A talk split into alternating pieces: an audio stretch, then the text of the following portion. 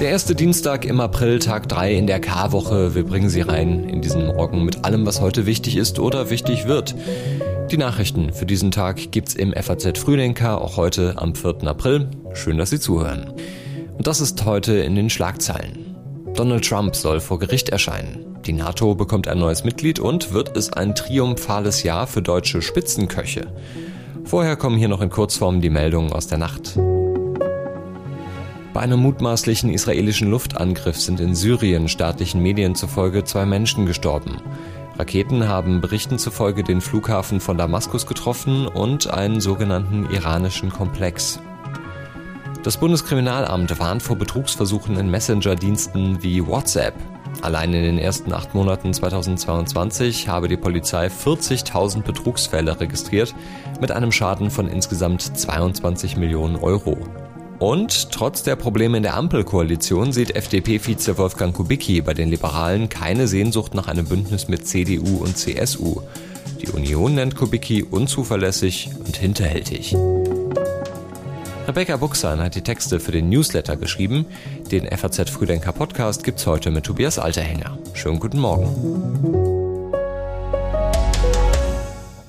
Donald Trump ist wieder in New York. Seit gestern Abend deutscher Zeit, da ist er angekommen und sogar die Landung von seinem Flugzeug wurde live übertragen bei Fox News. He will land here momentarily at LaGuardia Airport uh, as he will spend the night in New York City at Trump Tower. Da ging es anschließend hin zum Trump Tower, da verbringt er die Nacht und heute, da muss er dann bei der Anklageverlesung vor einem Gericht in New York erscheinen. Nochmal zur Erinnerung, Donald Trump muss sich ja als erster früherer Präsident in der Geschichte der USA in einem Strafverfahren verantworten. Bei dem Prozess geht es um eine Schweigegeldzahlung an den Pornostar Stormy Daniels. Wie genau die Anklage lautet, das wird erst heute im Detail öffentlich. Trump bestreitet ja alle Vorwürfe und spricht von einer Hexenjagd und trotzdem wird er wahrscheinlich für die Aufnahmen von Polizeifotos und für die Abnahme von Fingerabdrücken in Gewahrsam genommen. Und das könnte er durchaus zu seinem Vorteil nutzen für eine Selbstinszenierung. Das jedenfalls glaubt zum Beispiel Siegfried Preiser, der Rektor der Psychologischen Hochschule Berlin. Wir haben mit ihm gesprochen. Eins ist klar, die mediale Präsenz ist groß.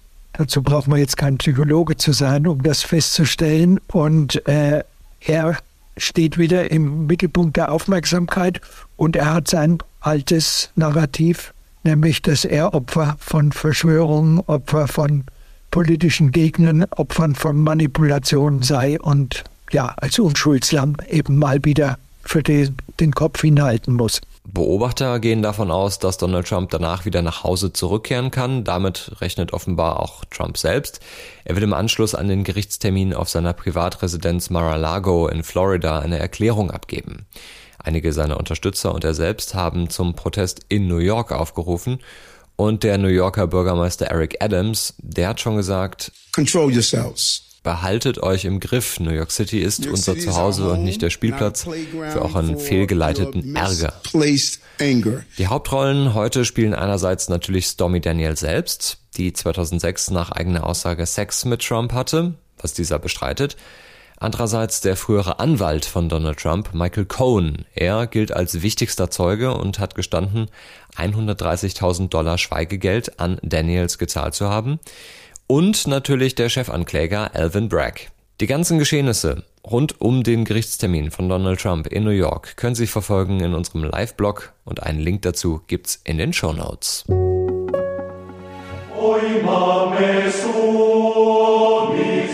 Das ist die finnische Nationalhymne und das ist ab heute die Hymne eines NATO-Mitgliedstaates. Finnland tritt nämlich heute der NATO bei und wird das 31. Mitglied.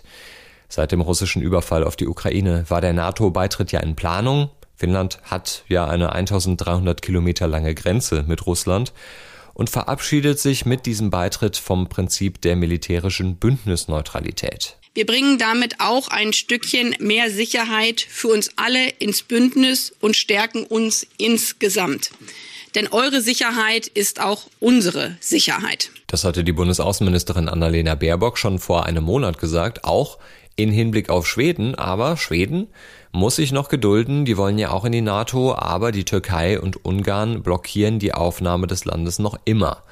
Die Türkei wirft Schweden vor, nicht ausreichend gegen angebliche Terrororganisationen vorzugehen und Ungarn kritisiert schwedische Aussagen zu Rechtsstaatlichkeit und Korruption. In Stockholm hofft man trotzdem darauf, dass die beiden Länder dann bis zum nächsten NATO-Gipfel im Juli zustimmen werden und dass auch Schweden dazu kommt. Heute ist aber erstmal Finnland dran, da ist eine Zeremonie vorgesehen vor dem NATO-Hauptquartier, da soll nämlich zum ersten Mal auch die finnische Flagge wehen. Wir bleiben noch kurz beim Thema NATO. Im Juni wird es eine große Übung geben in Deutschland oder besser gesagt über Deutschland.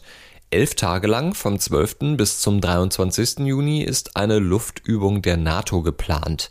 Mit Soldatinnen und Soldaten aus 22 Ländern. Air Defender, so heißt die Übung, und mehr als 200 Kampfflugzeuge und bis zu 10.000 Soldatinnen und Soldaten werden nach Angaben der Bundeswehr an der Übung teilnehmen. Es ist die größte Verlegeübung von US-Luftstreitkräften nach Deutschland seit Gründung der NATO und das Ziel ist laut Bundeswehr, die Kooperation der Nationen zu optimieren und auszuweiten und gleichzeitig Stärke im Bündnis zu zeigen. Die drei Hauptdrehkreuze sind die Luftwaffenstützpunkte Hohn in Schleswig-Holstein, Wunstorf in Niedersachsen und Lechfeld in Bayern. Zwei weitere Standorte liegen in den Niederlanden und in Tschechien. Bei einer Pressekonferenz in Washington soll es heute weitere Informationen geben.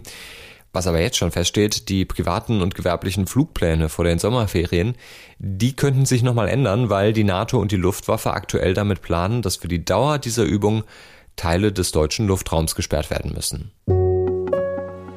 Berufstätige Väter, die in den ersten zwei Wochen nach der Geburt ihres Kindes komplett bei der Familie sein wollen, die sollen das künftig bei vollem Lohn tun können.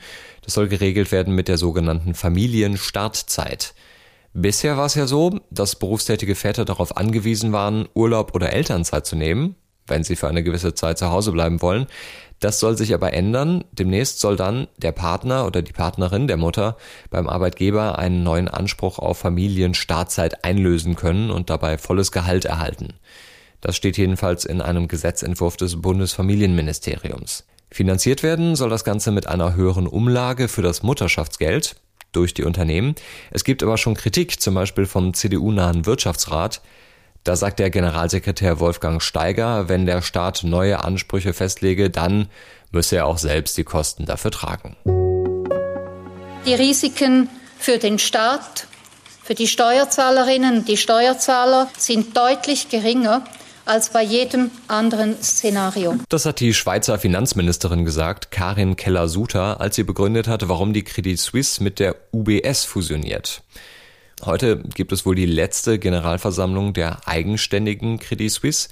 Und der Frust dürfte groß sein bei den Aktionären nach der verordneten Fusion dieser beiden Großbanken, denn die Aktionäre selbst wurden nicht gefragt und wegen der Staatshilfe darf die Credit Suisse in der Fusionsphase auch keine Dividenden zahlen, heißt es. Aktionärsschützer rechnen deswegen mit vielen Klagen. Und die Zusammenlegung der beiden Banken, die wird außerdem natürlich für die Mitarbeiter schmerzhaft. Laut Medienberichten sollen zwischen 20 und 30 Prozent aller Stellen wegfallen. Beide Institute beschäftigen zusammen mehr als 120.000 Mitarbeiter. Paris hat abgestimmt und hat entschieden, wir wollen die E-Scooter raushaben aus unserer Stadt. Wobei, wenn ich sage Paris, dann müsste ich eigentlich sagen, naja, Gerade mal siebeneinhalb Prozent der 1,3 Millionen Wahlberechtigten, die haben überhaupt abgestimmt. Die hatten aber eine sehr klare Meinung und auch deshalb will sich die Bürgermeisterin Hidalgo an dem Votum orientieren. Auch weil es natürlich ein offenes Geheimnis ist, dass sie selbst eher unbegeistert von den E-Scootern ist. Ist das ein Vorbild auch für Deutschland, was Paris da macht? Auch hier gibt's ja regelmäßig Kritik daran, dass die E-Scooter immer falsch abgestellt werden, dass sie zu schnell fahren durch Fußgängerzonen. Und wir haben uns mal in Berlin umgehört, wie Sie eigentlich die E-Scooter so finden. Eigentlich ganz gut. Man sollte nur vernünftig damit umgehen und die jetzt nicht irgendwie in die Spree schmeißen oder irgendwie gegen Autos kicken. Die stehen natürlich rum und stören, aber sehen natürlich auch, dass viele Menschen da großen Spaß dran haben, sich damit schnell durch die Stadt zu bewegen. Wer es machen will, soll es gerne tun. Prinzipiell bin ich noch kein gefahren, aber so von der Idee her finde ich das eigentlich eine gute Sache, wenn man sich an die Straßenverkehrsordnung hält. Ich finde E-Scooter sehr toll. Finde ich eigentlich voll gut, weil ich damit auch immer ganz gut durch die Stadt fahren kann und immer schnell geht, also schneller als zu Fuß. Ja, ich finde die auch ganz gut, weil die sind sehr praktisch, weil die stehen auch immer draußen rum und man kann die schnell benutzen und damit rumfahren. Auf jeden Fall praktisch, aber die Leute fahren auch schon manchmal sehr chaotisch. Das ist halt manchmal ein bisschen gefährlich. Und dann sind wir noch kurz in der Küche, denn es wird ein wichtiger Tag für die deutschen Spitzenköche. Heute werden die Michelin-Sterne verliehen. Wer einen Stern bekommt, das ist natürlich geheim, aber Kenner der Szene glauben, dass es ein richtig, richtig gutes Jahr für die deutsche Spitzenküche werden könnte. Das letzte Jahr war schon gut. Da hat der Restaurantführer so viele deutsche Restaurants wie nie zuvor mit einem Stern ausgezeichnet. Und momentan haben wir im Land neun Drei-Sterne-Restaurants, 46 Zwei-Sterne-Restaurants und 272 Ein-Stern-Restaurants. In diesem Sinne wünsche ich Ihnen jetzt ein Gourmet-Frühstück, das einen Michelin-Stern verdient hat. Und wenn Sie mögen, dann hören wir uns morgen wieder hier im FAZ Frühdenker Podcast.